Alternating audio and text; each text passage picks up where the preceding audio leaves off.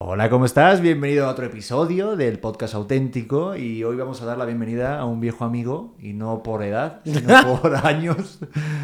El gran José Eduardo de Herbés está aquí. Amigo, qué emoción, qué padre, qué, qué, qué bonito estar aquí. No me habías invitado, nada más había que invitados a tus mejores amigos. Eh, pues mira que no tengo tantos amigos. ¿eh? Todos los que has hecho en esta carrera. Ah, bueno, sí. Pero todos no han querido venir, como que todos ponen alguna excusa. No, sí, han venido algunos, han venido algunos, han venido algunos. Pero muchos te van a poner excusas, estoy seguro. Sí, no, al principio sí cuesta, ¿eh? Oye, cuesta traer invitados a cuando haces un contenido independiente, ¿eh? ¿Sabes qué pasa muchas veces? Que, o sea, como que, bueno, siento yo, muchos que estamos en este medio es como de, ay, pues, cu- ¿cómo, ¿cuáles son tus números? ¿No me conviene ir o no me conviene ir? ¿Me vas a subir a mí o no me vas a subir a mí? O muchas veces, por ejemplo, yo también que tengo mi canal y mi podcast y así, es como de, ay, pero ¿por qué tú no has ido al mío? Pero entonces te voy a generar yo más a ti, no tú a mí. Entonces, se genera como este rollo, ¿no? Sí, de, verdad. ay, ¿por qué te voy a generar dinero yo a ti en lugar de generar dinero para mí? No sé, siento que es como este rollo que se está haciendo con todas estas cosas. Pero sí creo que al final, yo creo que al final del camino como que se retroalimentan los dos, ¿no? O sea, Pues hay, mira, yo creo que el pastel es para todos, ¿no? Hay- según yo, es que bueno, yo porque pienso muy diferente, pero siempre hay un win-win para todos. sí. Pero muchos no piensan así, entonces es más como de win-win para mí. Sí, es que la cosa como que depende del gremio, ¿no? Si eres de tele o eres de digital, entiendes un poquito más cómo funciona, porque al final te conviene estar en cualquier podcast o en cualquier, o en cualquier medio digital para que al final el Todo algoritmo... funciona. Todo funciona. Y todo se va a ir al mismo centro. Oye, José Eduardo, qué gusto verte. Hacía tiempo que no nos Ah, veíamos, ya sé, ¿no? Amigo, saludcita. Saludcita. Bueno, aquí estamos echando tequilita, su salud. Porque con José Eduardo no se puede estar si no tomas. Es una cosa... Pero neta, qué gustazo. ¿Cuánto tiempo hace de que no nos vemos? O- Híjole, pues sí, creo que como un año y medio. Año y medio. Oye, ¿es verdad? Pues a ver, la estaba yo- pandemia, la pandemia lleva dos años, creo. Sí, fui a grabar contigo lo de los bolos, la bolera. Creo que fue la última vez que te vi. O otro día a lo mejor. Ah, no, no, no. Entonces tiene como. No, miento. Tiene menos. Tiene como unos seis meses que no nos vemos. Seis meses. Y en seis meses han pasado muchas cosas. Bueno, yo ese día que fui a grabar contigo acabé bien pedo. Es que. ¿cómo era? ¿Te acuerdas cómo era la dinámica? Aventábamos bol- Te bolos odié, te odié. y después. Ah, no. Tenías que aventar un dado y tú sacabas números bajísimos y después decías, está truqueado el dado. Y entonces aventabas los otros dados y te salía al revés. Pero tú te aventaste casi un pomo completo. O sea, era. Y rapidísimo. Digo, obviamente No. tú eres muy alto. Entonces eso ayuda. La verdad, la gente que es alta o que es más ancha, hay ancha, ¿no? Ahora se dice. Este, voluminosa, De huesos anchos, de hueso como dice mi ancho, mamá. entonces agarra más el alcohol, o sea, aguantas más. Cuando uno es excesivamente delgado y ¡ay! seas mamón. No, pero sí perdiste peso, ¿eh? Sí se nota que, o no. Es que eh, fíjate que empecé, a, o sea, grabé una serie, filmé una serie donde tuve que subir mucho de peso. Entonces estuve subiendo, subiendo, subiendo de peso. Lo subí, lo necesario, y después empecé a bajar, a bajar, a bajar. Fue un... Sí me descompensé un poquito ahí, fue muy raro. Pero ahorita apenas estoy agarrando un nivel donde esté como estable. De que- pero es que a mí me pasa que de repente una semana subo, una semana bajo, una semana subo, una semana bajo. Algo muy bonito, ¿eh? Bueno, pero está cool, porque eso quiere decir que te estás moviendo, tienes chamba. Exacto. A ver, ¿ahorita en qué andas? Porque hace poquito que te escribí, te digo, oye, a ver, José Eduardo, échame la mano, vente al podcast, te vas a reír, te doy bebida gratis. eh". este, me dijiste, no mames, güey, estoy a full. eh". O sea, si andas con el calendario. Fíjate, mira, empecé eh, filmando una serie, que yo creo que es la serie más, hasta ahorita, más importante en mi carrera. Y lo que pasó es que yo grababa, yo filmaba de, de, de martes a domingo. Ok, qué locura. Y los lunes, miembros al aire. Entonces, yo no tenía un solo día de descanso. Obviamente, toda la producción descansaba los lunes, porque yo así lo pedí, para que yo los lunes pudiera ser miembros. Entonces, toda la producción de la serie descansaba en los lunes, y yo me iba a ser miembros.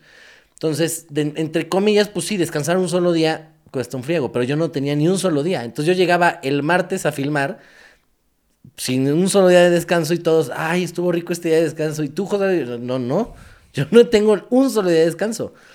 Y, y la filmada era de 8 de la mañana a 10 de la noche. Entonces, así estuve dos meses, dos meses sin vida alguna. O sea, sin ver a nadie, sin poder. O sea, si quería ver a alguien era porque pasaba por donde estaba yo filmando y era de, ¿cómo estás? Bien, bien, y tú bien, bien también.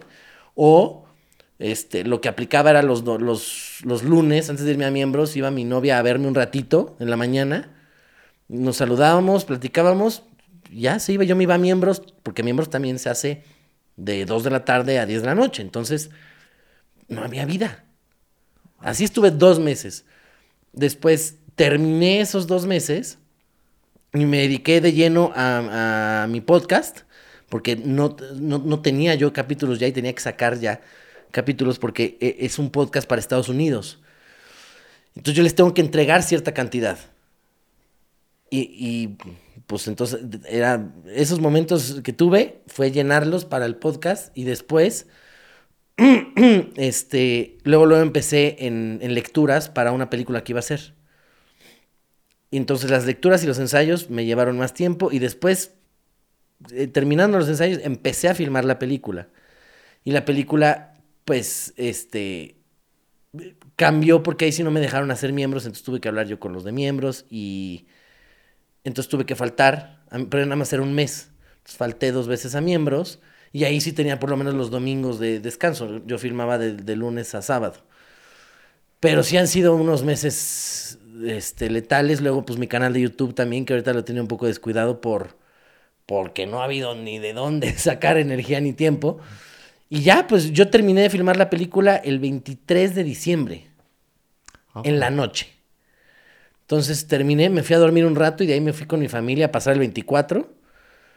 Y, y ya regresé el 2 de enero ya a mi vida normal y, y, literal hablé con mi manager y fue así como de, oye, eh, vamos a tomar un descanso, unos días libres porque si no el cuerpo no da.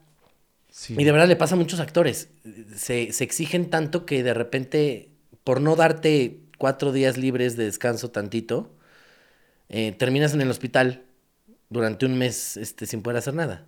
Entonces yo siempre he dicho, mejor tomar, tomarse unos días de descanso a terminar un mes en el hospital valiendo madres. No manches, totalmente. Y aparte, yo lo sufrí eso, ¿sabes? O sea, una vez en el teatro, que en teatro... acabé, acabé, o sea, me, me desmayé. O sea, nunca había perdido el conocimiento en, mi vida, pero en el teatro, imagínate José Eduardo, estaba, me acuerdo, en el programa, eh, grabando también estaba yo de, vez en cuando iba lo de miembros con una cosa de Cosmopolitan y el, el, teatro y luego mi vida personal también tenía cositas ahí este, de vaivenes y me había echado cinco cafés, dos Vive 100, me acuerdo de toda mi vida y eh, durante la hora me desmayé, no pude continuar, mi personaje dijeron que fue al baño y se quedó en el baño y acabé en el hospital. O sea, ahorita lo recuerdo que puedo hacer una sonrisa y tal, pero sí, eso de ser workaholic está cañón, ¿verdad? a mí me encanta, y me encanta no parar y estar de un lado a otro, pero de repente si el mismo cuerpo te dice, oye, este, bájale porque no estás ni comiendo o... a mí me pasaba que era de, pásame un hot dog, le daba una mordida y vámonos a seguirle. O pásame lo, más rápido que hay una quesadilla, agarme una quesadilla y vámonos, le seguimos.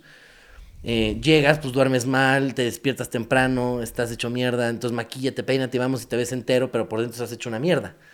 Entonces, sí es bueno, el mismo cuerpo te lo va pidiendo y creo que sí es bueno hacerle caso al, cuerpo, porque de repente uno lo ignora y dice, ah, chingues madre, todavía puedo más.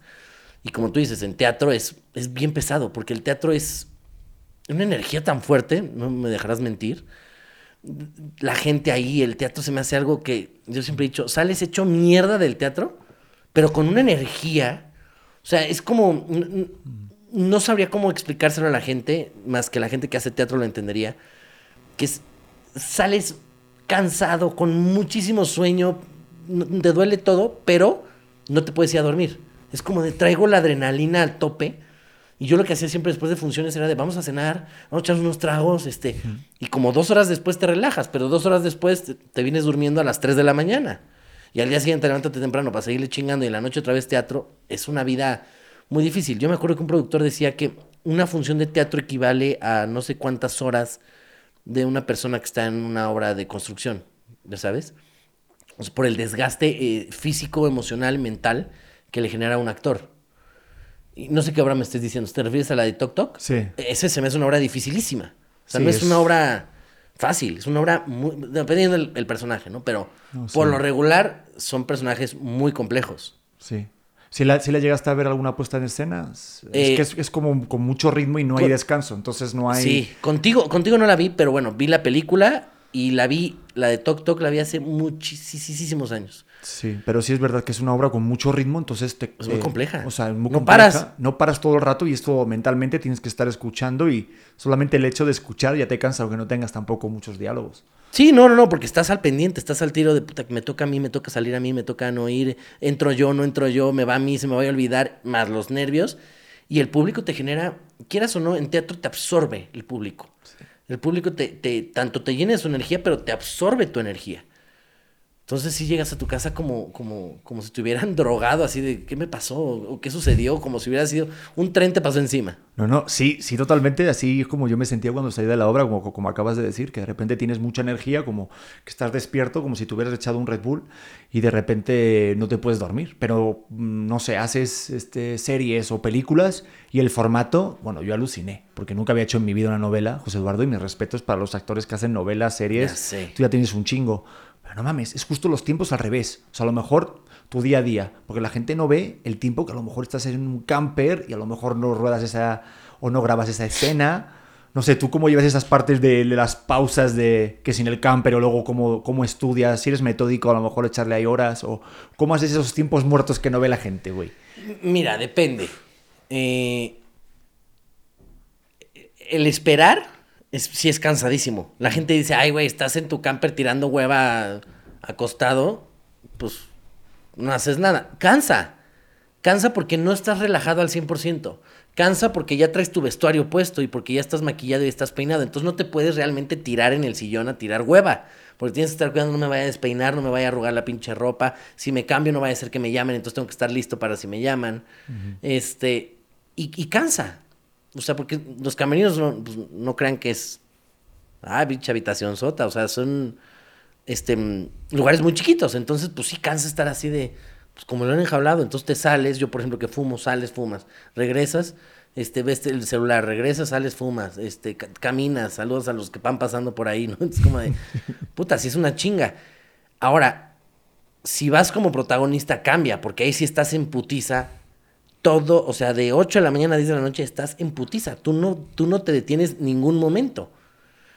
Entonces, ahí es otro tipo de cansancio. Ahí es un cansancio, pero que estás dentro de todo disfrutando.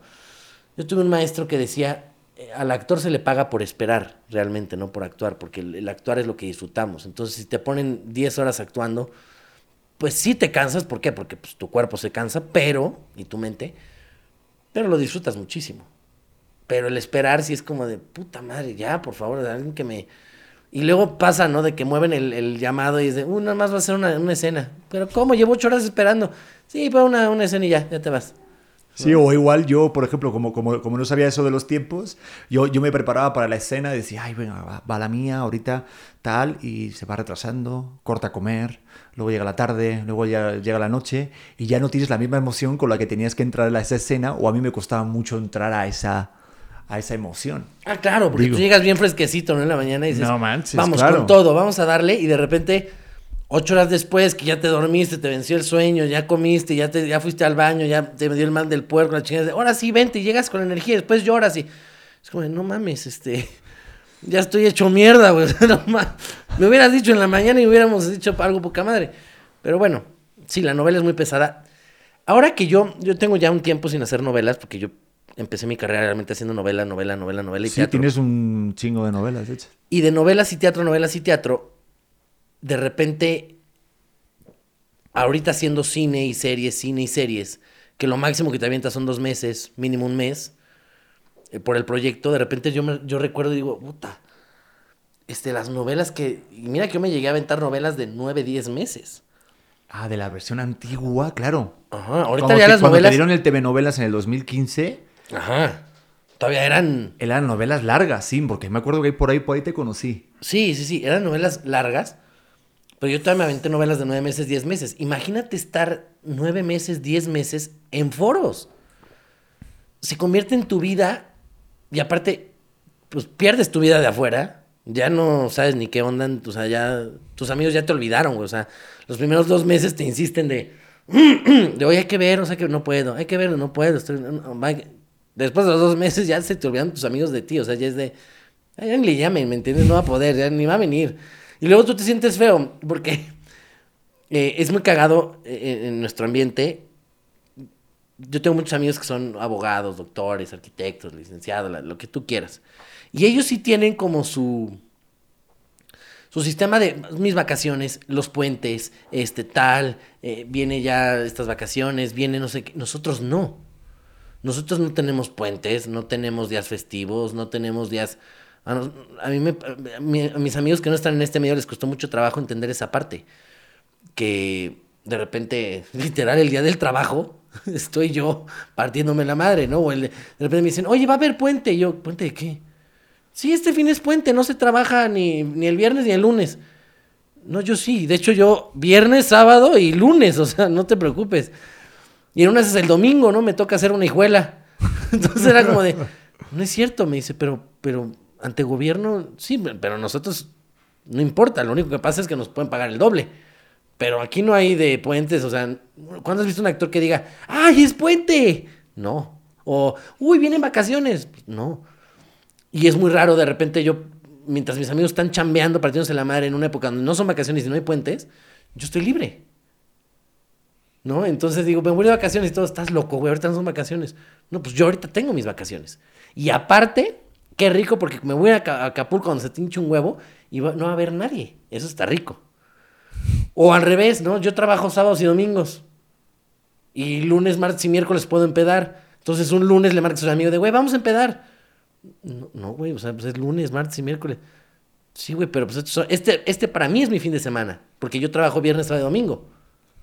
Entonces sí traemos como en, en este ambiente, en el gremio, todo volteado. Sí, yo por eso, claro, el día que me invitaste un miércoles a tu casa a grabar no sé qué cosa, que acabé con un ataúd, acabé borracho también, con Yurem, y que nos íbamos a Turquía. O sea, eso puede pasar un miércoles y José Eduardo te llama, ¿no? Pero, pero ¿estás de acuerdo conmigo que nosotros tenemos otro sistema? O sea, podemos chupar un lunes y el sábado y el domingo los respetamos porque chambeamos. Digo, sí, claro, ahorita, ah, por ejemplo, es que sí, como que es- eso a mí me costó entenderlo, porque claro, yo venía más como la época de conductor y siete años trabajando como un trabajo más fijo, ¿no? Como pues, de 9 de la mañana a 12 del mediodía y cuando de repente me metí en la actuación, sí me costó un poco cambiar el chip y aceptar esa forma de vida, ¿eh? De actor tal cual, porque yo siempre estaba compaginando con un trabajo como más seguro, más... Más formal, ¿no? Más, más godín, por No, decirlo sí, así. claro, tú tenías tus horarios perfectos. O sea, tú, tú empezabas a chambear a las 9 de la mañana, o ponte tú que llegabas a las 8 de la mañana, Sí. y a las 12 y media tú ya estabas en tu coche. O no hasta en tu casa. Sí. Entonces, pusiera un trabajo que dices, puta, qué, ri- entre comillas, qué rico, porque lo tengo asegurado, tengo mis horarios asegurados. Nadie me va a decir, ay, no, ahorita no, no, ahorita sí, que pasa una novela. Y de repente ya lo tienes asegurado y tienes todo tu día libre. Dentro de todo tienes todo tu día libre. No, y luego la parte que no ve la gente, que eso es lo que te quiero también preguntar, porque ahorita estás a, a full de chamba. Pero la parte de, tú viviste esa de actor cuando entre proyecto y proyecto, que tienes como enlazar el siguiente, porque eso pasa mucho cuando veo a la gente que termina una novela o una serie, es como cuando, cuando ya están en los últimos llamados, están buscando ya el siguiente. Digo, otros, algunos los pueden tener que te vengan, como ahorita, por ejemplo, que te vienen y te, te ofrecen, pero tú recuerdas alguna etapa en tu vida en la que estuvieras eh, ya buscando el siguiente, esa época en la que, uy, pues parece ser que no hay tanta chamba. Mira, sí, sí me he dado cuenta de eso. Sobre todo, ¿sabes qué pasa? Cuando no te, cuando a muchos actores, desgraciadamente, no, no, no les pagan bien, otros sí, otros no. Cuando no te pagan bien en algún proyecto, pues muchas veces lo poquito que vas juntando en esa novela se te va yendo. O terminas y todo lo que debes se te va. Entonces, em, pues obviamente tú lo que piensas es, termino esto y luego, ¿qué? Ni modo de quedarme sin hacer nada. Entonces, empiezan a buscar proyectos un mes antes, o sea, ellos siguen ahí y hasta están haciendo casting en otro lado. Em, gracias a Dios, yo sobre todo cuando empecé mi carrera, bueno, a mí me costó mucho trabajo em- empezar mi carrera, porque como decidí no pedirle ayuda a nadie y hacerlo por mis propias, por mis propios medios, ¿En serio, José? Yo no, yo no sabía eso. Sí, sí, sí, yo nunca, yo lo primero, cuando, cuando decidí empezar esta carrera, yo hablé con mis papás y les dije, nunca quiero que ustedes llamen, nunca quiero que ustedes me apoyen, no quiero que ustedes digan, ay, es mi hijo, de, pues, obviamente, pues por la jeta que tengo, pues sabía, ¿no? Pero nunca quería este tipo de, de, de nepotismo, ya sabes, de, de, ay, va mi hijo, échale la mano, o métanlo, o, o mete a mi hijo en esto, o sea, siempre dije, no me ayuden, yo voy yo sol- solo. Entonces, em, sí me costó mucho trabajo al principio de mi carrera, mucho, mucho, mucho. Pero gracias a Dios, en cuanto inicié, se me dio este rollo de. Yo terminaba novela y me marcaban de teatro. ¿No? Y me decían, oye, ¿qué es sobre teatro? Sí, ¿de qué tal? Va. Mi primera obra de teatro se llamó Departamento de Solteros. Este fue con un- este productor Omar Suárez. Sabíamos varios, estaba Cecilia Galeano, Mark Thatcher, eh, Cristian de la Fuente, Rosa Concha, El Macaco, Híjole. Sabine Musier, Adriana Fonseca. Pues éramos varios, fue una obra de teatro El increíble. caso, ¿eh? Sí, y entonces terminé novela, me fui para allá. Ahí me aventé, pues, ¿qué será? Sin bronca, unos siete meses de gira. Por toda la República hacíamos gira. Y repetíamos, y nos repetíamos, o sea, y repetíamos. Puta, fue una gira increíble, padrísima. Y regresé, y en cuanto regresé, empecé novela. O sea, me, pero me, me ofrecieron, me dijeron, oye, no, no ofrecieron, pero fue como de, oye, sea, ¿quieres venir a hacer un casting? Sí, pues ya. Llegué, se acabó la gira de teatro, hice el casting, me quedé. Bueno, empecé, terminé la novela, y luego, luego me, me marcan para ofrecerme teatro. Entonces, me aventé así de novela, teatro, novela, teatro, novela, teatro, un buen tiempo. Eh, hasta que te conocí. No, hasta que terminé, o sea, ¿dónde fue esa época? Yo termino una novela y me ofrecen el programa hoy. Así avanzamos. ¿Esto fue qué? ¿2000?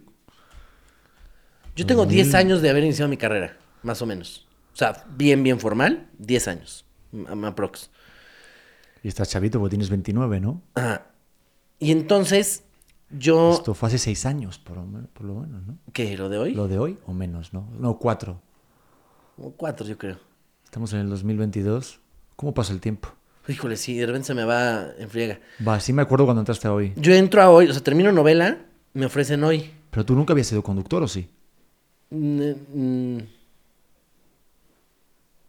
S- eh, eh, hice un programa de Radio Fórmula. En, en- en el grupo Fórmula hice un programa, pero muy. Duré un año y medio ahí. Y ya era lo, mucho, lo más que había hecho de, de conductor. Eh, sí era locutor, había hecho ya como dos, tres programas de radio. Y entonces eh, entro a hoy, me lo ofrecen, me dicen, ¿quieres entrar? Le digo, pues sí, está chingón, suena bien, me late. Es un programa que a mí me gusta verlo. Me dije, pues sí, ¿por qué no?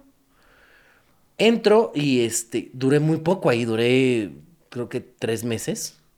Tres meses, güey, no me lo puedo creer. Creo que fueron tres A mí meses. se me hizo, o sea, yo me acuerdo cuando entraste porque hasta comentaron de ti, porque tú venías de invitado Un día fui de invitado. y le encantó al productor a Rinaldo. Me acuerdo que fue como de, uy, no mames. Y de repente, este, me acuerdo que Polo lo llamaron para, para otro programa muy exitoso, de hecho, eh, fue un hit en México. Todo el mundo lo se acordará de él. Buenas vibras. Buenas vibras, Sí, sí. Él, él, él se va a buenas vibras. A mí me llama Reinaldo, me dice, vente un día de invitado. Fui ahí, ese día me acuerdo perfecto que yo terminé el programa y me dice Reinaldo, oye, ¿quieres quedarte ya fijo? Sí, recuerdo perfectamente. Yo me emocioné mucho, le dije, claro, Reinaldo, le dije, a mí chamba es chamba, me gusta hacer de todo, calo. Duré tres meses ahí, me salgo, porque empecé... No, pero espera, vamos a hablar de hoy un poquito, ¿te parece? Porque Va. yo me acuerdo que te lo, yo me lo pasaba muy bien contigo. Nos pasábamos muy bien. Yo por las mañanas siempre... Tragábamos un chingo. Y coincidíamos todas las mañanas. a lo- éramos los primeros que entrábamos a la mesita, ¿te acuerdas? Y hacíamos los avances. It's Kaylee Cuoco for Priceline. Ready to go to your happy place for a happy price? Well, why didn't you say so? Just download the Priceline app right now and save up to 60% on hotels. So, whether it's Cousin Kevin's Kazoo concert in Kansas City, go Kevin, or Becky's Bachelorette Bash in Bermuda, you never have to miss a trip ever again. So, download the Priceline app today. Your savings are waiting. Go to your happy place for a happy price. Go to your happy price, Priceline. Es que no- ni siquiera, les vamos a contar esto, ni siquiera era porque nos dijeran, oigan, ustedes hacen los avances. Toma, no, eh. no, no era por eso. ¿Te acuerdas que era por... Porque tú y yo éramos, éramos los únicos puntuales. O sea, a mí me decían, se te va a avisar antes o un día antes si tú haces la mención temprano o no. Ni madres, nunca se avisaba. Y Pedro y yo éramos los únicos que nos citaban a las 8 de la mañana. ¿Por qué? Porque te citaban a las 8 para tener la junta, para hablar del tema, para hablar de no sé qué, para hablar de no sé qué madres. Y después iniciábamos el programa. Más maquillaje y peinados. Y Pedro y yo éramos los únicos que llegábamos a las 8 de la mañana en punto. 8.15 ya estábamos peinados, arreglados, este, vestidos, todo. Entonces, obviamente, pues nos veía ahí la producción era de, puta, pues ¿quién va a ser el, el- Al avance. ¿Quién va a hacer el avance? Pues los únicos dos pendejos que llegan temprano. Mete estos dos güeyes. Y éramos los únicos que hacíamos el avance diario. Era raro cuando alguien más llegaba eh, a llegar temprano, que creo que era el negro, que de vez en cuando era como, ah, ya llegué, ah, bueno, también el negro, que su madre. Pero sí, siempre estábamos tú y yo Tú, ahí. tú también coincidías con, con Lizardo, ¿no? ¿Coincidiste o no? ¿No llegaste ya con Lizardo? No, con Lizardo ya no llegué. No, tú yo. Estaba Natalia también. Natalia estaba. Sí. Estaba Natalia, Yo me lo estaba pasaba Maca. muy bien. Sí, al- Natalia, al- Maca, tú, yo, Andrea Galilea, el negro. ¿Y el burro estaba o no? El burro también. El burro Era estaba, de los que también de repente aparecía por la Nunca mañana. me dejaba usar el baño. Pero ahí... Porque él y yo compartíamos camerino y siempre me lo dejaba flameado. Ay, qué cabrón, qué raro. Y yo lo compartía con Papi Rini y también le dejaba un regalito en el inodoro. Todo. Ah, yo le decía al, al burro, burro, no mames, ¿cómo cagas, cabrón? Digo, eh, entro y ya está. Digo, no, no puedo ir al baño ni una sola vez porque nada más entras y media hora ya adentro. No, no, y mis respetos, ahí te tenía que haberte subido el sueldo, ¿eh? ¿Verdad que sí? Totalmente. Aparte, recuerdo cuando nos tocó esa época que obviamente fue muy desastroso lo del sismo que pasó, pero nos tocaba hacer menciones o, me- o cortes, que ahorita lo estábamos recordando fuera de cámaras, pero esto fue algo que se me quedó grabado contigo porque tú tienes un humor muy negro, me encanta eso, tienes un humor Sí, muy sí, ácido. tengo un humor muy negro. Y, está y tú y yo por A veces eso hasta creo- dices too soon. O sea, muy pronto para broma. Sí. Pero, es más, yo me acuerdo, porque sí marcó mucho mi vida eso. Yo vivía en Pedregal en ese entonces, vivía con, con una exnovia. Y me acuerdo perfecto que terminamos el programa. Ese día hicimos simulacro, porque era un, un Es 12. verdad. Hicimos simulacro. No, ¿qué, qué? El, el- el del sismo es No, era como el... ¿19? Era, exacto, era 19 de septiembre. Ajá. Entonces, ese día hicimos simulacro en el programa. ¿Te acuerdas? Hicimos simulacro. Se hizo el simulacro en friega, regresamos. Yo a las 12, pues terminamos todos. Me fui a mi casa. Yo llegaba a mi casa después del programa hoy. Me ponía en boxes, playerita de pijama. Me acostaba. Y mi novia estaba ahí. Y justo le dije, me acuerdo perfecto, vamos a poner la repetición para que veas lo del simulacro en el programa hoy. Pusimos la repetición. Y sí, fue alrededor de pues, ese, ese sismo yo creo que fue como a la una y media, más o menos. Y estábamos en una repetición y me dice, está temblando, y ella sale corriendo. Entonces, parte de mi casa, gran parte de mi casa se cayó. Y sí fue muy, muy traumante para mí. Y al mismo tiempo, yo supuse que al día siguiente nos iban a, a cancelar el llamado en hoy. Dije, no, pues esto está brutal. Y me acuerdo perfecto que marco y me dicen, no, sí hay programa. Aparte me lo dicen así, me acuerdo perfecto. Casi, casi como de, ¿por qué? O de, ¿de qué hablas? O sea. Y me acuerdo perfecto también porque ese día, el cumpleaños de una de mis mejores amigas, eh, lo había planeado para la noche. Dijo, ay, voy a hacer una cenita en la Condesa en la noche. Invité como a 10 personas, espero que vayan. Y yo le confirmé, le dije, claro que sí, ahí voy a estar, ahí va a estar mi novia, ahí vamos a estar varios. Y entonces, eh, me, me acuerdo perfecto de esas dos personas. No me acuerdo quién fue del programa hoy, que le dije, bueno, entonces, pues mañana se cancela, ¿no? Y fue de, no, no, no, para nada. De mañana nos vemos aquí a las 8. Así con esa calma yo. Ok, dije, ok. Y me acuerdo perfecto que dos horas después, mi amiga, la del cumpleaños, me dice, amigo, entonces nos vemos al rato. Con la mitad de la ciudad tirada. O sea, yo, ¿cómo, amiga? Sí, pues te, avisé de mi cumpleaños. Me habías confirmado que, pues, ya habíamos quedado. Me acuerdo, perfecto que le decía, oye, amiga, pero, este, casi, casi ¿por qué son avives? eh?" Digo, nada más para saber, porque creo que allá no tocó este pedo, ¿o no? O, qué onda, ¿no? Y le digo, pero, pero si, has, si estás viendo, eh, o sea, es- este pedo, ¿no? Sí. Me dice, pero en mi casa no pasó nada. Y ya no siquiera era tanto de tu casa a mi casa. Trasladarte. O sea, la ciudad estaba detenida. O sea, me tocó gente que. Una estupidez de, de Palmas a Polanco, dos horas. O sea, avanzabas irreal, todo estaba detenido. Entonces le decía, ya déjate si te pasó a ti o no me pasó a mí. ¿Cómo lo vas a hacer para llegar a tu casa? O sea, no hay forma. Le digo, amiga, ¿no crees que sería conveniente que, que cancelaras tu, tu cumpleaños? O sea, por respeto y por, por, por lo que está pasando. Y a mí me viene, pero es que habíamos quedado y yo. Yo sé, amiga, pero, pero no me chingues, ya sabes, de, güey, tantito respeto. Entonces me dio mucha risa eso y lo del programa hoy. Me hizo muy cagado. Pues, pues también era mi cumpleaños el día siguiente, era, porque yo cumplo el 20 de septiembre.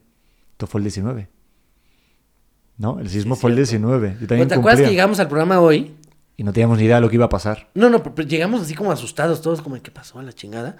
Y me acuerdo perfecto que nada más llegaron y nos dijeron, pónganse en la salita, ¿te acuerdas? Sí. Siéntense. A ver el el noticiero. se va a seguir alargando, Sí. obviamente. Y nos dijeron, pero nada más una hora más. O sea, en lugar de empezar a las 12, vamos a empezar a la... No, en lugar de empezar a las 9, vamos a empezar a las 10. Me acuerdo perfecto. Y todos, ah, ok, ok. 10 para las 10 fue así. No, no, vamos a empezar ya nada más de 11 a 12. Ah, ok, ok. Porque el noticiero sigue. Lógico. Claro. Y yo les había dicho, güey, no, no va a haber programa, no hay forma. Y de repente ya fue de, ya váyanse a sus casas, o sea, no hubo programa. No, pero así- luego se fue como acomodando y nos dieron como varias direcciones, que eso, para que la gente lo sepa, digo, en este podcast me encanta hablar de cosas que igual no se dicen, pero yo estaba muy nervioso, cabrón, porque claro, de alguna u otra manera tienes que... O sea, obviamente es un- una catástrofe lo que pasó, ¿no? Pero tú como comunicador tienes una responsabilidad de decir las cosas Claro. bien y tampoco irte fuera del contexto ni... Porque No, cualquier forma sonrisa, cualquier cosa se iba a malinterpretar. Y me acuerdo una vez que nos tocaba... Era todo súper serio, ¿te acuerdas? Justo nos pidieron Súper. eso. Súper serios, Súper respetuosos. Exacto, nada para arriba y abajo y vestidos de negro y la chingada. Sí, y aparte yo hacía la sección, ¿te acuerdas? Con Natalia de redes y las noticias eran de, de- de cortarnos las venas, obviamente, pero digo, en ese momento, Claro, claro. en lugar de decir, y bueno, y vemos aquí, a... era como de, bueno, y aquí vemos a, ¿no? Y era- Sí, claro, o sea, en plan, eh, ahora vamos a ver a los, pe- los pectorales de Sebastián Rulli, pero Sí, claro, sí, están sí, claro. fatales. Sí, sí, pero bueno, los Bueno, pero pectorales. no, hay, no hay- Rulli. no hay tantos abdominales. eh. Bueno, ahora no, no hubo tanto. Eh, bueno, eh, Adiós, bueno, ya. digamos con Niurka, eh. Sí. Unos pezones muy bonitos, pero bueno, muchas gracias por todo. pero bueno, tampoco era para tanto, porque mira, Bueno, eh. pues señor Juan Osorio. Bueno, pero cuenta por favor lo que nos pasó con toda la seriedad del mundo, Sí, sí, bueno, con todo el respeto, o sea, que- súper serio, súper. eh, eh, en, en modo de, de funeral, ¿no? De, de cuando vas a un funeral de. Oye, bueno, está así. ¿no? Es que tú también eres que eres muy cabrón, ¿sabes? Entonces tú eres una de las personas que me sabe leer rápidamente. Es que, güey. Eso eres- no pude haber poco- leído de otra manera. No, porque nos tocaba decir la aplicación que habían sacado para buscar personas Para buscar Y personas, creo que en hospitales o desaparecidas o algo así. desaparecidos o lo que fuera. Era como una especie de buscador, un- algo que había hecho Google o algo así. Sí. No, no lo explicaron antes y demás, pero es Y cierto estaba que- muy claro, nada más era de, ah, pues tal kilómetro, tal no sé qué, tantos metros se encuentra personas. Y ya. Ajá, sí. Lo que pasa es que te cambiaban cosas en el prompter. Y En el pronter y en la pantalla, ¿no? O sea, porque también aparecía la pantalla. ¿Cómo se ríe? Porque aparecía la pantalla donde estaba el mapita con los nombres y así. Y conforme iba hablando Pedro, Cuéntalo, cuéntalo. o sea, como que yo di la la introducción y después tú seguiste. Y Tú mientras, eres un poco cabrón porque me dejaste para que ya me empapara ya de y todo. espérate, y mientras iba hablando Pedro, iban cambiando las imágenes de- del mapita. Por favor, continúa, No, Pedro. por eso, hijo del mal, otra vez. Así me hiciste. Porque, claro, para que la gente lo sepa, en el pronter obviamente va una parte, cuando hay dos conductores, se supone que se, que se reparten el texto. O sea, la Ah. primera, la primera va uno, entonces si, si abre uno en, en el pronter, cierra el otro. Mm. Entonces, José Eduardo abrió y me tocó a mí la parte en la que yo ya decía que si querían utilizar el buscador, pues podían poner el nombre. Sí, la parte más difícil le, to- le tocaba a Pedro. Eres una... eh, Pero es que aparte ahí ya llegó un momento que nos respetábamos. Decía Pedro y lo decía yo. Decía Osvaldo y lo decía Pedro. Y era como de, ya, güey, como que, que salga algo, que ¿no? mientras salga. Pero todo esto con una seriedad brutal. súper serios. Entonces, y si aguantamos porque yo dije, estaba viendo en el buscador y de repente vi como un ejemplo el nombre de Sofía Vergara. Entonces es como, por ejemplo, es como si buscas a Sofía Vergara. No, no, no. Empezaste de, bueno, aquí tú vas, eh, diste la explicación de los métodos, aquí buscas la fregada, puedes buscar a los primos, este, tus tíos, la gente que está desaparecida, bueno, hospitales, por ejemplo. Eh, en este momento estamos buscando aquí a Sofía Vergara. No, pero, pero una pausa, fue de, en este momento estamos buscando a Sofía Vergara. Sí, Sofía Vergara. Entonces, bueno, aquí ya la tenemos localizada. Y muchas veces te quitan la imagen, o sea, tú no, no sales tú, pero sale la imagen. Entonces yo volteé a ver a Pedro con una cara de, neta, Sofía Vergara, güey. O sea, Y ponía también luego en otras Will Will, Smith. Smith. Me acordaré toda mi vida, porque termina el enlace y me dices, cabrón, ¿quién va a buscar a Sofía Vergara? Güey. Y dije, no, o sea, no lo haber dicho eh, José Pérez. Sí. O sea, ya- Y hubiera- Ah, Sofía Vergara, por ejemplo. No, pero también los que crearon ese puto buscador, Ah, qué no, mala, no, no, mala sí, leche. no, no, no, no. ¿Estás de acuerdo? Los que crearon ese algoritmo y ponen Ya Sofía ya Vergara te como ejemplo. ¿y la encontraron, Pedro? ¿Le- eh, ¿Hubo buen resultado? Digo, para ir a buscarla yo también. Digo, no voy a hacer la de... Pues yo creo que la encontró su ex marido, que le dio una serie. Pero, joder, madre mía, qué momentos. Pero me acuerdo perfectamente vivir eso contigo y decir, joder, qué bien me lo pasaba porque quieras o no encontrar a alguien de tu más o menos la misma edad, porque más o menos tampoco nos llevamos tanto. Más o menos, más o menos. Tan- más o menos. Eh, Eh, por años ejemplo, más, años eh, menos. pues Sofía eh, ¿Qué, ¿Tú qué edad tienes, Pedro? 35, güey. Es que nos conocemos hace un buen ratote. Supongo que la gente lo sepa. Porque tú y yo nos empezamos a saludar y tampoco nos conocíamos de tanto. Yo cuando estabas en la novela, que era la de los ricos tan... No, eh, la de qué pobres tan ricos. ¿Puede ser? Uy. Con Diego Deris estabas, ¿no? ¿Es esa? Sí. Ahí te conocí. No manches, pero esa debe tener... Güey, ¿siete años? No, 2015, como- 2014, dos, eh, ocho años, siete. Así ya un buen. Pero ahí donde te conocí... Como siete años, como siete años. Luego ya no, y coincidimos por primera vez trabajar juntos y demás. Y luego la vida ha querido que Porque tengamos. en, en eventos sí nos hemos topado muchísimo. Ah, siempre. O sea, Contigo ya- siempre me he cagado de risa. Y siempre echamos desmadre y hacemos mamada y media. y- Sí. Ah, y también en. ¿En dónde nos veíamos? ¿En un reality o algo? No, no. No estuviste en bailando, pero de repente. Es que sí coincidíamos en cosas, no sé por qué. Me- ah, me, me tocaba entrevistarte en cosas. No me acuerdo, bueno, eh. Pero sí coincidíamos mucho. Sí, ahora ya menos, pero antes era una esta de... O sea, contigo siempre es como buen pedo, o sea, siempre se hace una plática buena y Amena, te... sí, amena. te lo juro, o sea, para que la gente también... no- porque siempre dicen, no, es un papel, ¿no? O sea, tú por ser... O sea, por tener el apellido de Arbés ya tienes que ser chistoso o qué. O sea, es como... Mira, me pasa muchas veces, me pasan dos cosas. Una, por ejemplo, que hice de viaje con los derbés. eh, mucha gente se me acerca y me dice, me encantó tu personaje en De viaje con los derbés. Y yo, ¿cómo, que personaje? Así soy. O se me dicen, el papel que te hicieron en De viaje con los derbés, qué buen papel, te quedó ni mandado a hacer. Ok, no es papel. O me dicen, la película de viaje con los derbés, qué peliculón. De verdad, qué película. No, no es película, señor. Pero bueno, está bien. Déjalo así ya para que te la aclares, ¿no? Y al revés. Obviamente, sí, de viaje los derbés es un reality completamente real, como, como se dice. Pero estamos conscientes que tenemos cámaras. Entonces, estamos conscientes que tenemos que decir, pues, más cosas cagadas. eh, o son cámaras 24/7. Entonces, las cámaras, ¿qué van, a ¿qué van a sacar al aire? Lo único que esté cagado. No van a poner cuando me estoy jeteando, cuando estoy recargando la ventana. ¿Por qué? Porque es una, eso lo hace la gente normal. Se recarga en la ventana y se queda 20 minutos callado. Pero en el reality ponen puras cosas cagadas o, pura- o puros este, punchlines, ¿ya sabes? Sí. Entonces me pasa en las calles que pues voy entrando a un restaurante y me siento, estoy con un amigo platicando y de repente llega alguien y me dice, ay, qué serio eres. Yo pensé que eras así como es, más cagada, chinga. Se- señora, o sea, ¿usted qué piensa? ¿Que yo voy por la vida gritando, haciendo pendejada y media? Pues no, o sea, sí las hago, sí las digo, pero no 24-7, señoras. También me puedo sentar a platicar muy tranquilo. No, no, no tengo que... Me acabo de ir a Acapulco y me pasó de las cosas más cagadas del mundo. Digo, obviamente me encanta el chupe y la gente sabe que me encanta el chupe, pero no vivo chupando 24/7. También trabajo y si no, no tendría trabajo, señora. Pero me, me- estaba yo en, en- en una plaza, en, en- en Acapulco, y, y literal, iba yo caminando con mi novia, y me dice la señora, ¿me puedo tomar una foto? Y le digo, sí. Y me dice, ay, estás sobrio, ¿verdad? Y yo así de, ¿cómo, señora? Sí, sí, o sea, no, no estás pedo. Y yo, no, señora. Ay, no. No, no, no. Es que yo siempre me imaginé que si algún día te encontraba, pues te iba a ver, no sé, pedo, tomado, vomitando, o sea, ahogado. ¿Por qué, señora? Pues porque así eres tú. O sea, ¿cómo? Una foto así, sobrio, o sea, normal. Sí, pues, pues no estoy tomando, señora. No, no, no, no, no, ahorita no. Ah, bueno, pues ya, ya me la tomé. Bueno, gracias. Decepcionada la mujer de no verme pedo. Y yo, bueno, pues le prometo que la próxima voy a estar esperándola Voy a estar pedo a ver cuándo llega usted y me la vuelvo a topar.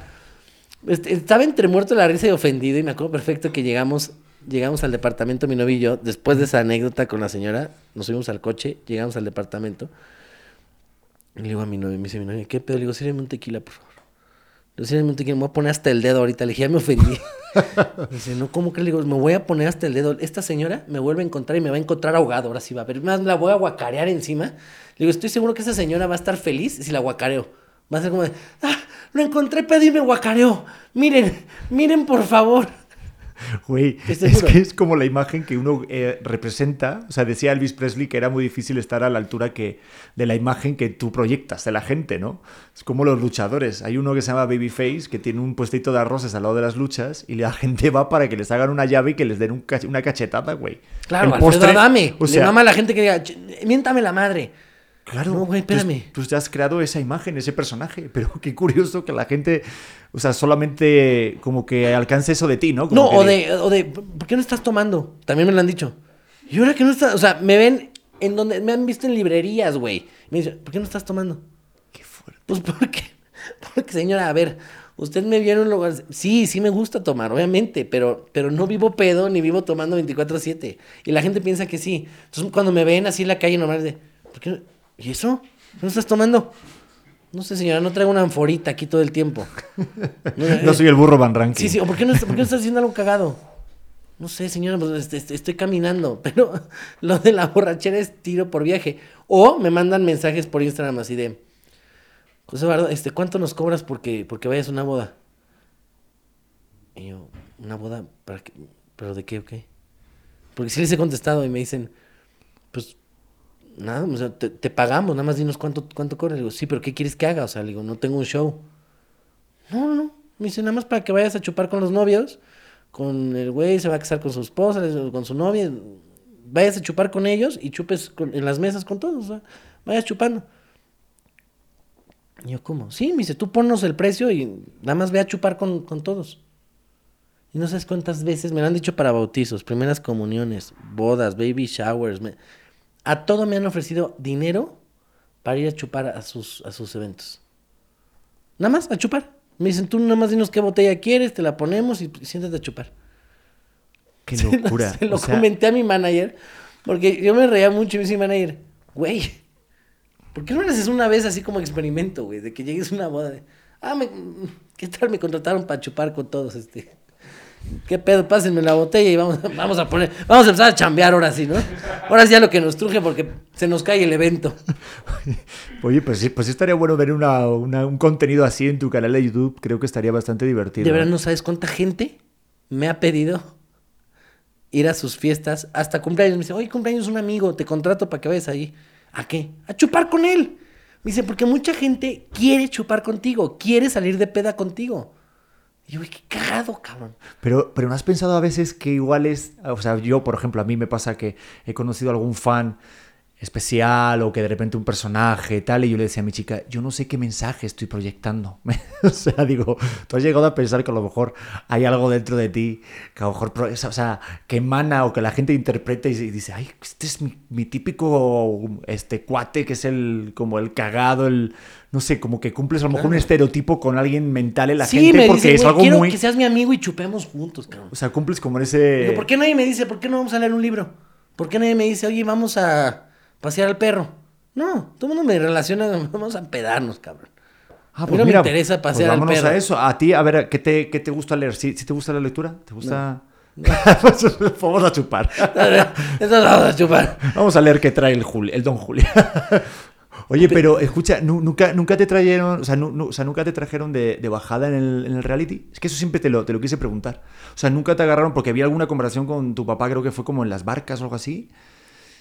Ah, sí, ¿no? En una laguna o así, y se notaba muy real, pero digo, nunca te agarraron, digo, no sé, güey, porque yo sé que tú eres una persona que eres muy, muy empática, o sea, tienes un corazonzote, pero nun- nunca te agarraron así un poco de bajada que digas, puta, me grabaron esto. ¿A qué te refieres? Como que algo que o sea, de que no bajada como que te vieras más vulnerable. O sea, que realmente dijeras Sí, pero mira, que hubieras perdido, no sé, si esa parte más de, más tuya. sí, pero te voy a decir que yo creo que eh, cuando tú aceptas hacer un reality, te arriesgas a todo eso. Entonces, lo que te queda es pensar más lo que vas a hacer, analizar más lo que vas a, a decir y, y pensarlo dos veces, no soltar la pendejada así como la vas a soltar, tanto sea como una pendejada, como una estupidez, como, como algo personal, como algo que te pueda sentir tú vulnerable, como que sientas que te abras mucho. Obviamente hacer un reality te abres muchísimo, eso es de ley. Pero siempre tienes que pensar las cosas dos veces. Aunque sepas que si aceptaste, pues vas. Pero creo que nunca me tocó una parte que yo dije, sí, dos, tres veces que dije, ay, creo que me abrí mucho, creo que fui muy, muy, muy, muy yo. Y creo que mm, muchas veces, este, como, como, todo, como toda persona, dices, ah, no es tan bueno abrirme tanto. ah". Pero nu- nunca me arrepentí, siempre lo disfruté y, y, y creo que valió la pena. La gente me, me conoció de, de una forma muy diferente, porque siempre pensaban que yo era muy mamón y sangrón y payaso y la chingada. Entonces me, me conocieron realmente como soy ahí y mi carrera se transformó muchísimo. O sea, yo tengo una carrera antes y después de De Viaje con los Derbez, 100%. ¿Y en, O sea, qué notaste, en qué notaste ese cambio? Porque obviamente, claro, juntas el apellido Derbez, o sea, dices Derbez y ya todo el mundo lo conoce. De hecho, ayer estuvieron aquí un grupo que se llama Divisio y dije que venías y rápidamente ellos son un grupo español, no sé si los conoces, Sí, y sí, te claro. conocen perfectamente a ti y a tu papá, pero te conocen a ti más. ¿Crees que te puede llegar a pasar como, o sea, que de repente a ti te reconozcan más que a lo mejor a otro miembro, o, o en este momento? No sé si lo piensas o... Creo que eh, de todos los miembros de la familia, el único que, que, que- que realmente le funcionó de viaje con los derbés al 100%, a todos nos funcionó obviamente, pero al que le funcionó al 100% y para arriba cañón fue a mí. No sé qué fue, no sé qué, qué fue, qué- cuál fue la fórmula, no sé qué onda, no sé si fue que la gente me conoció al 100%, pero fue un proyecto que a mí me, me impulsó muchísimo, tanto en seguidores como en fans, como en redes, como en proyectos, como en cine, como en series. Y sí, yo te- obviamente yo cuando entré de viaje con los Derbez, yo ya tenía una carrera, yo ya era un actor, yo tenía este, este, muchos proyectos, yo ya tenía teatro, ya había hecho muchas cosas. A partir de De viaje con los Derbez es otra carrera, otra forma de ver las cosas y, y mi carrera cambió muchísimo más dirigido hacia la comedia. Eh, yo antes hacía más, pues digo, novelas, teatro, más drama, ¿no? Más este, echar lágrima. Y ahorita fue más dirigida hacia la comedia. ¿Por qué? Porque la misma gente, la misma gente te va llevando por donde quiere que vaya tu carrera. O sea, tu, carrera no la decides tú realmente. Eso siempre lo he dicho. Tu carrera la decides, en este medio, obviamente, tu carrera la decide el público. ¿No? Tú te puedes agarrar y aventar 10 novelas, ¿no? Y, les puede ir bien, ¿no? Y puedes hacer tu mejor trabajo ahí. Pero, si al público no le gusta, por más que tú estés empeñado en hacer novelas llorando, el mismo público va a decir, no, güey. Y una esas, en un pedacito de tu novela te aventaste un chiste o una conducción y pum, esa pinche escena se va para arriba, el mismo público te va llevando por donde tiene que ir tu carrera. Y tu carrera, obviamente, abarca muchas cosas. Abarca em, conducción, este, actuación, este, dirección, producción, o sea, abarca muchas cosas. Entonces, no es que te estén diciendo no hagas lo que te gusta hacer y no hagas, no hagas lo, que, lo que estudiaste o no hagas tu carrera. Simplemente agarra otra rama, es como medicina. Pues puede ser este eh, pediatra o ginecólogo, lo, lo que tú quieras, hay muchas ramas, pero sigues en tu mero mole, ahora sí. Entonces aquí nada más la gente, el público, que es para quien trabajamos, es donde te va dirigiendo ellos. Y creo que después de De Viaje con los Derbez, bueno, eh, antes de De Viaje con los Derbez, yo estaba muy necio en yo nada más hago esto, yo nada más hago esto, yo nada más hago esto y no me voy a mover de aquí. Y después de Viaje con los Derbez, que tuve más contacto con la gente, fue de voy a hacer esto que también me gusta, no es que me disguste, obviamente, no es que diga, puta madre, me va a llevar por acá. No, no, no. Simplemente vas madurando y vas creciendo. Y estas personas, este, desde que me nos propusieron lo del reality, yo dije, pues va, vamos a ver qué tal sale. Y gracias a Dios salió bien para mí. Y el público le gustó y el público le encanta. Entonces, estoy donde quiero estar, estoy muy contento, estoy feliz y eso es lo importante. Yo creo que uno mientras esté feliz, eh, tú te puedes dedicar a recoger taparroscas en la calle, pero si eres feliz recogiendo taparroscas en la calle, vas a ser el mejor recoge taparroscas en la calle. Y la neta, ¿sabes qué? Lo reflejas, cabrón. Porque te conozco hace tiempo, pero nunca te he visto como tan tú. Y eso creo que es el éxito. Yo me acuerdo cuando coincidí Bueno, con... eso más que me acabo de meter una tacha. Ay, sí, sí. Por Sí, eso digo que oye, eres tú. Es que así de, te veo tan, tan prendido, tan... con-". No, no, eso me acabo de meter una tacha. Ay, sí, no.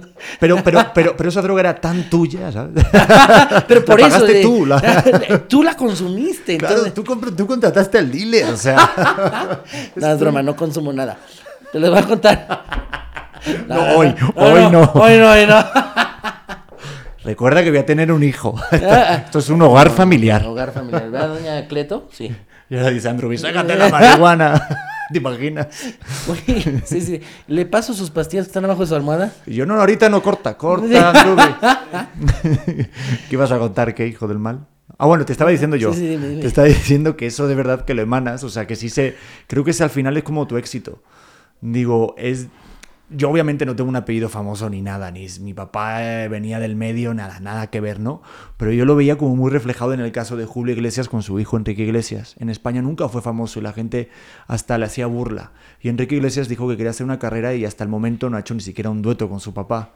Que espero que algún día, yo soy muy fan de Julio Iglesias.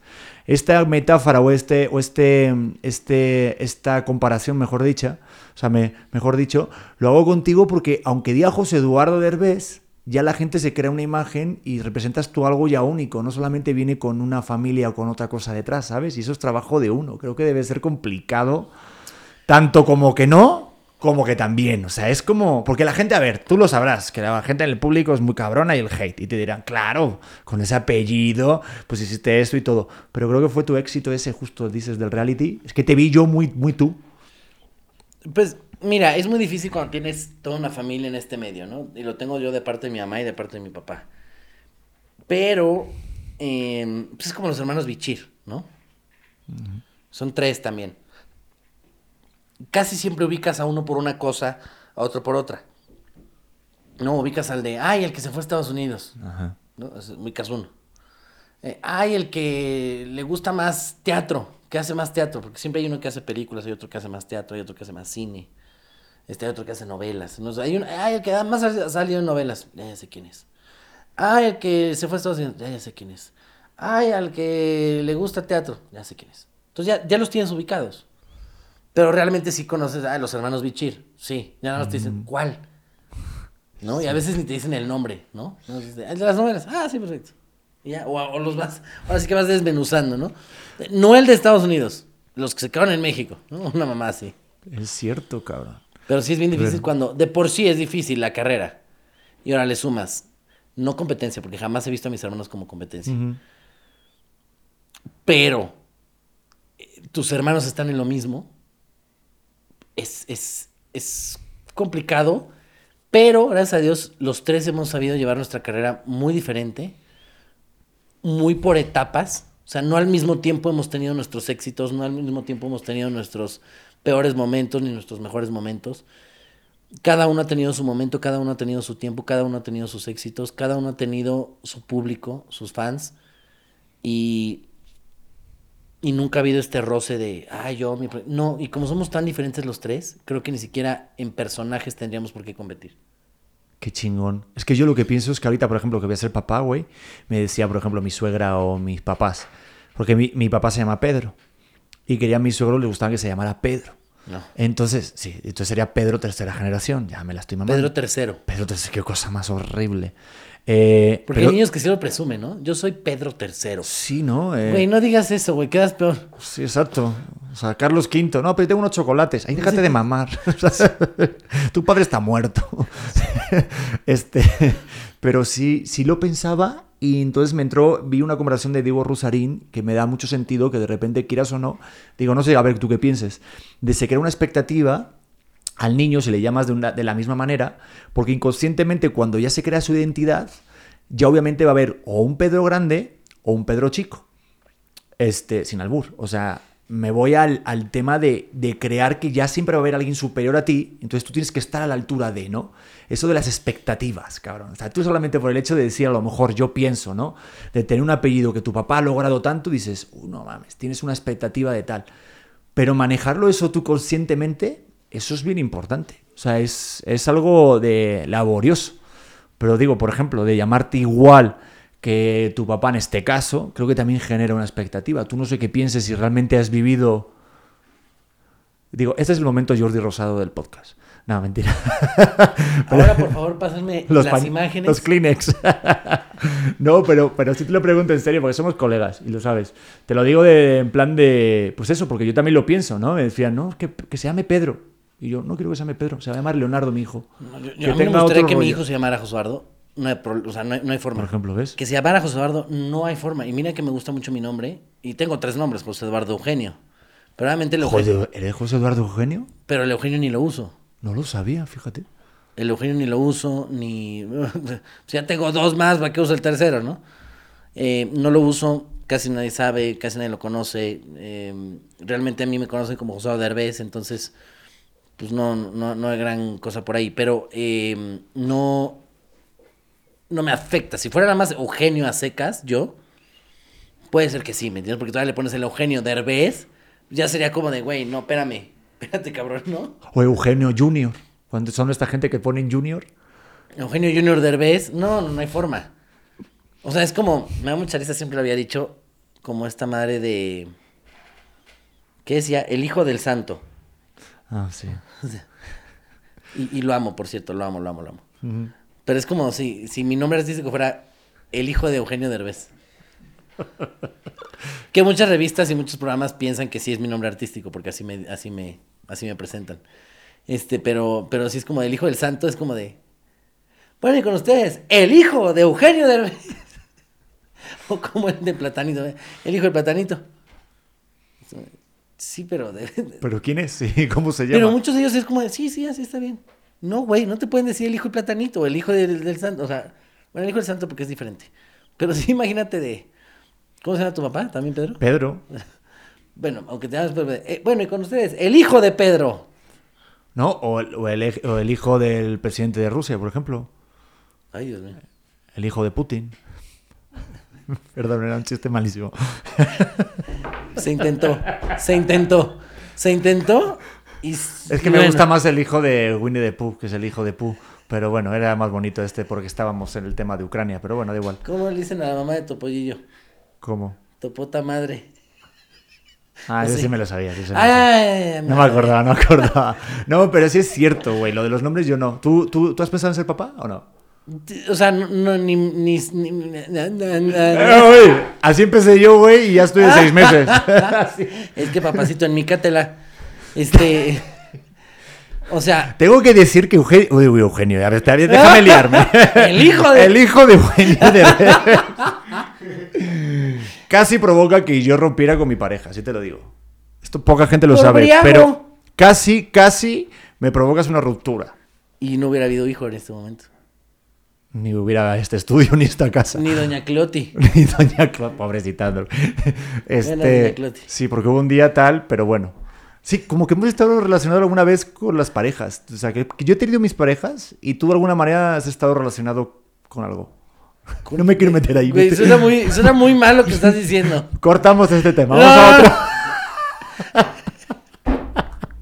Ahora está que estoy relacionado con sus exparejas. No, no, no, yo no. Otras personitas por ahí. Oye, que, La es risa que de con, con José Eduardo es que No, yo no. nada más señala así, güey. Eh, solo sigue el podcast, sigue hablando. ¿Qué me echaron en esta copa? No, esto es lamentable, de verdad. Por eso tu podcast se llama Petcast, ¿no? O sea, Sí. Porque acaban así, Sí, pero yo nunca logro hacer más de dos podcasts en un día. por la peda. Una vez me aventé cuatro y te digo, ¿cómo? Nunca me invitaste. Sí me tienes que invitar, Te voy a güey. invitar. ¿En serio? No voy a invitar. Nada más que sí vete preparado y con unos, unas pastillas para la gastritis y todo el pedo así. Porque, Sabroso. porque está duro, ¿no? Entonces. Sí, sí, sí, sí. Oye, pero bueno, que lo del papá, que no vas a ser papá de momento. Eso no, no es. ¿O te gustaría? No, mira, ni está en mis sueños, o sea, el típico de mi sueño es ser papá, ¿no? Eh, si se da, qué chingón, si no, también, o sea, no tengo ningún problema. Igual que el matrimonio, si se quieren casar, o sea, con, con la pareja que esté, ¿te quieres casar? Sí, pues nos casamos. ¿No te quieres casar? No nos casamos. ¿Quieres vivir en unión libre? Unión libre. ¿No quieres vivir en unión libre? No vivimos en unión libre. Como, o sea, soy muy, eh, o sea, copero. Obviamente sí sería yo de un solo hijo, no más de uno. Aparte salen carísimos, es una responsabilidad del tamaño del mundo, es una vida que tienes que cuidar. No me echaría más de uno. O sea, un hijo. Sí, ya no, entendí. Sí, sí. Pero es que te lo pregunto porque yo sé que de repente, pues si eres de estar en pareja, tú eres de estar en pareja, pero no sé qué tanto Sí. tú seas como pareja, de si tienes esa idea de formar familia o estás con ese rollo de esa creencia, porque, cree- porque quieras o no, como que no lo crean, ¿no? Que es- dice, a los 30 tienes que tener tu casa, tu familia, y si no tienes eso, de repente dices que no eres feliz o qué Yo pedo. conozco gente de 45 que no tiene ni casa, ni familia, ni hijos, ¿eh? Mira, ¿ves? Entonces, siento que esa presión social que de repente te ejerce la gente de, tú a los 30 ya eres dueña de una casa, dueña de, de- de- de- de- de- tal. No. Y sobre todo la generación que estamos viendo ahorita, y no tanto la nuestra, la tuya y la mía, Pedro, sino una más abajo, todavía traen el rollo de, no quiero comprar nada, no quiero que nada sea mío. Sí. Yo rento dos meses aquí, después me voy a Madrid, rento dos meses allá, después me voy a Brasil, rento dos meses allá, y yo vivo mi vida y y no quiero eh, ataduras, apegos, entonces yo me dejo ir. Como que siento que ahorita la gente está ahí. Perdón, que ibas a decir algo. Ah, no, sí, estoy de acuerdo, pero tampoco lo veo mal, yo no juzgo. Em, cada quien puede vivir su vida como se le hincha un huevo. Está bien, pero también veo bien la otra parte. O sea, también el que digas, voy a se- sentar raíces, voy a, voy, voy a, cimentarme aquí, voy a estar bien. Este, y también lo otro está bien. Quieres irte por un lado a otro y no tener hijos nunca en la chingada y no tener algo formal, está bien también. Todo es respetable. Yo estoy en una combinación de los dos. O sea, sí, combinación de los dos. Tengo 30 años, bueno, estoy a nada de cumplir 30 años a un mes. Em, todavía creo yo, desde que yo cumplí, creo que unos 23, 24 años, cada año yo era una persona completamente diferente. En detallitos, pero cambias demasiado en esta edad. Entonces yo no sé si en un año te puedo decir, Pedro, me muero de ganas de casarme y de tener 10 hijos. No sé, no es así. Ahorita lo que te dije es cómo me siento y cómo, cómo, cómo estoy. Es que neta, y a partir de los 33, güey, no sé si a, a- a mí me pasó, te lo La juro. edad de Cristo. La edad de Cristo. Espero que vivas más que él. No, no, ya viví, ya, estoy, ya tengo 35. Aunque aparento 33, pero eh, sí me pasó, güey. Me pasó como que, que va pasando tu, tu edad y me decían, ojo, cuidado, cuando lleguen los 33 va a haber muchos cambios. Y a partir de ahí pues, me cambió mucho la forma de ver la vida. O sea, como que ahorita me voy al Pedro del pasado y le diría, oye, este, esto es lo que está pasando, tal. Y jamás haría esas cosas o pensaría de otra forma diferente. O sea, a ti te pasa que de repente ves una imagen tuya y dices, ese no soy yo, güey. A, a- a- a mí te juro, hasta en fotos digo, güey, es como, por ejemplo, con mi chava, cuando la conocí, digo, es que siento que eras otra persona, güey. Como que de una forma tu... Sí, tu uno cambia muy rápido. Y cambia de pensar muy rápido, y cambia de parecer muy rápido, y cambias todo muy rápido. Pero... Sí, tienes razón. Con videos y fotos te das cuenta. Creo que siempre cambiamos para bien, nunca para mal. Digo, de, de todo en la mía del señor, ¿verdad? Ve a Sergio claro. Andrade. Digo, perdón. Este... este... Siempre creo que cambias para bien. Yo creo que sí, porque tienes que como que evolucionar. Y al final, de una manera u otra, con tus errores o defectos, o sea, o, o virtudes, pues eres lo que eres ahora. A mí lo que me pasa ahora, por ejemplo, que vea que tengo el chip, es que tú hace tiempo que no, no, que no, que no hablamos de este tema, o sea, de, de muchas cosas, pero ahorita que estoy en el chip de voy a tener un hijo, güey, tengo que educar a alguien, tengo que pensar muchas cosas, me decían, pero tú qué quieres que, en que trabaje? ¿Lo vas a hacer que estudie una carrera? Porque a mí mi mamá siempre me decía, estudia una carrera. Tú haz lo que quieras, pero estudia. Y yo le decía a mi chica, le digo, no vamos a, ni a pensar eso, porque seguramente cuando él estudie o, o decida estudiar algo, va a estudiar algo de una carrera que ni siquiera conocemos. Yo pienso. O algo que va a dedicarse a alguna profesión que ni siquiera está inventada ahora. ¿A ti te pasa eso de repente o te no, pasó de esas tú dices, oye, quiero que mi hijo estudie una carrera y chance en 20 años dices, ay, hijo, pues lo que tú quieras o como quieras. Obviamente lo único que te, lo- como padre, en estos momentos lo único que te queda es hacerle un seguro de ahorro para universidad, Ajá. ¿no? Irle metiendo ahí su, su dinero para que si el día de mañana él quiere estudiar su universidad, tenga su lana para poder estudiar su universidad y tampoco te desfalque a ti. Es lo que te queda. Pero pues ya él decidirá qué hacer con ese dinero o qué no hacer con ese dinero. Lo que pasa es que de repente te fijas en los papás de cómo te han dado a ti una dirección. Esto lo habla con Ricardo Faslich, que seguro que lo conoces, claro, estuviste el otro día en Me Caigo.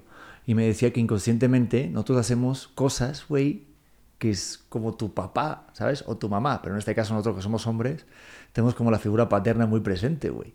Y de repente a mí me pasa que tengo acciones, ahorita que estuve un mes en, en Madrid con mi chava, y mi, y, mi, y mi chava me decía, eres igual que tu padre. Y rápidamente lo quiero borrar, cabrón. O sea, quiero, no, no, no quiero cumplir ese patrón. Y, y- y eso es lo que a mí me tiene como todo el rato como alerta. Ricardo me contaba que, por ejemplo, su papá tenía como siempre cuando tenía que pagar la colegiatura, le contestaba de la misma manera de otra vez, otro mes. Y decía él, "Pues, papá, sigo en el colegio, o sea, tengo que pagar. Y cuando a él le pasó con su hija, él rompió el patrón. Digo, tú eso no lo piensas, de repente te caen 20 de, no mames, estoy siendo como tal figura o no sé, digo. Porque sí, está pero es algo que no puedes evitar, ¿no? O sea, lo traes en los genes, creciste con eso.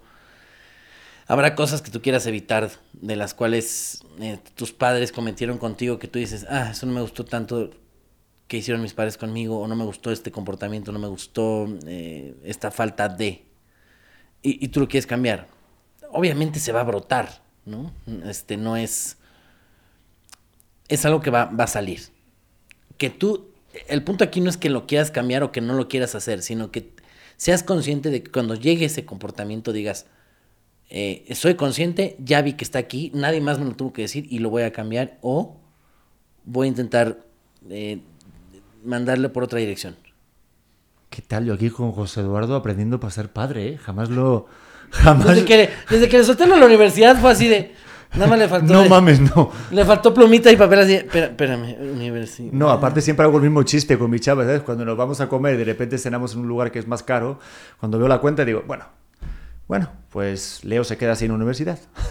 o sea, fue bonito mientras duró. O Eh, pañales o cena, o mamila o cena. no, pues a ver, eh, el nuevo FIFA me lo quiero sacar en Premiere, digo, bueno, pues era una opción, ¿no? De pues que estudie cualquier módulo, cualquier cosa, mi querido Está hijo. la prepa abierta también, ya Pero- está la secundaria abierta. Pero bueno. tienes a Mbappé y tienes a Pelé, joder, o sea, Eh, en el este- FIFA. Son este- cosas, son una por cosa por otra. Ahora, la Benito Juárez 64 está muy barata.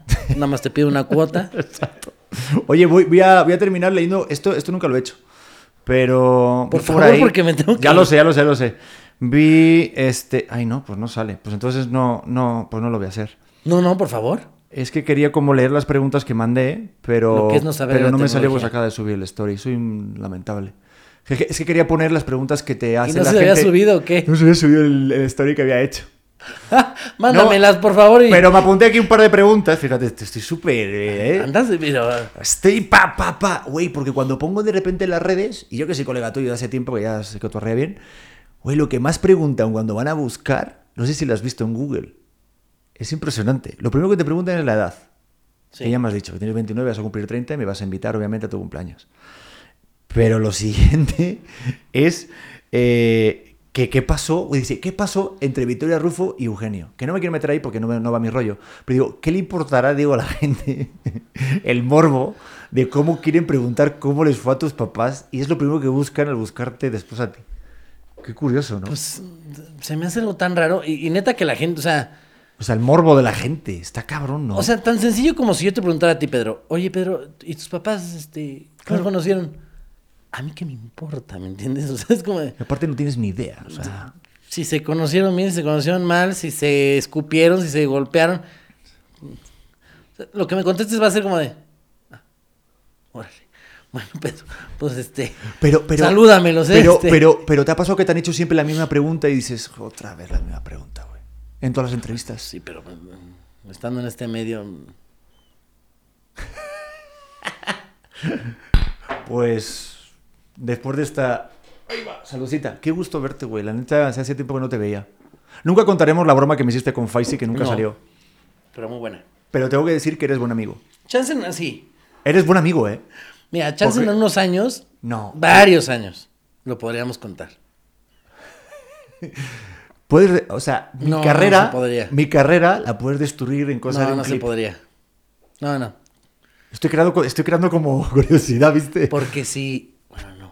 Porque en una de. No, no, está bien. No, no. Pero Soy tengo que contar amigo. solamente que, que tú me dijiste, que me ibas a cuidar porque eres mi amigo. Y recuerdo que cuando me pegaron esa llamada y esa broma con otro compañero, sí se puede decir, bueno, sí, ¿no? Con Faisy, este, se me subieron, se me subió los huevos a la garganta. Me imaginar. Casi tuve un accidente de tráfico. Casi no, no, te lo juro, ¿eh? No pasó nada. Me Pero subió- muy lindo él, muy lindo él dijo, no, no, imposible, él, él es mi amigo y me dijo que me iba a cuidar. Él, él es mi amigo y él, él me juró que me iba a cuidar. No puede ser, Faisy, Faisy, esto no puede ser. Déjame leer Marco. Es que sabes por qué, porque eres una persona real y yo cuando me dices neta algo, yo te creo, güey. Y igual que me dijiste que, que ibas a venir aquí, te agradezco un montón el tiempo, porque no sé cuánto tiempo estuvimos, pero pero fue un chingo, ¿no? Se nos fue Mira, pues Fue mira, nada. estuvo bueno el podcast, ¿no? Bueno, Oye, que no pase tanto tiempo sin vernos. amigo. Vale, te lo digo de verdad porque te quiero un montón. Viene mi cumpleaños, así que. ¿En tú serio? dime rana y yo brinco. De verdad, de verdad. Bueno, no, yo te digo rana y tú. Es al revés, pero Sí, sí, sí, pero bueno, por ahí me pero, entendiste. pero yo te entendí perfectamente. Amigo, muchas gracias ¿verdad? por la invitación. Gracias por estar y bueno, pues mucha suerte en todos tus proyectos, en tu Gracias, peli, amigo. la serie, Igualmente, miembros obviamente te vemos y pues nada, en tu cumpleaños me llevaré tequilita. 30 años. Eso, 30 años a huevo, madre mía, cómo pasa el tiempo. A todos ustedes que estuvieron escuchando este programa, son por Spotify, la gente de YouTube, gracias por llegar al final. De verdad que espero que se hayan abierto un pomo y se la hayan pasado bien con, con José Eduardo. Y a la señora que no se pudo tomar esa foto, pues que venga al cumpleaños de los 30 años. No, sí se la tomó, nada más que se decepcionó que no estaba pedo. Bueno. En mi No cumpleaños, se señora. Eso. En mi cumpleaños me pongo hasta el dedo y la vomito. Exacto, qué bonito detalle. Así terminamos este podcast. Nos vemos en el siguiente podcast auténtico. Los queremos. Bye. Hola corazones, ¿cómo están? Yo soy Luz Carreiro y te quiero invitar a que escuches mi podcast El vuelo de una abeja que ahora está en su segunda temporada. Recuerda que es un espacio seguro de plática, chisme y aprendizaje de todo tipo de temas con todo tipo de personas. Y la puedes escuchar en tu plataforma de audio favorito.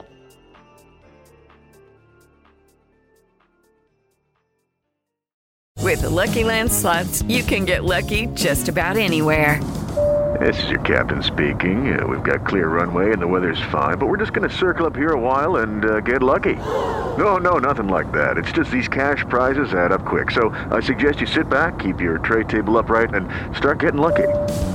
Play for free at LuckyLandSlots.com. Are you feeling lucky? No purchase necessary. Void where prohibited by law. 18 plus terms and conditions apply. See website for details.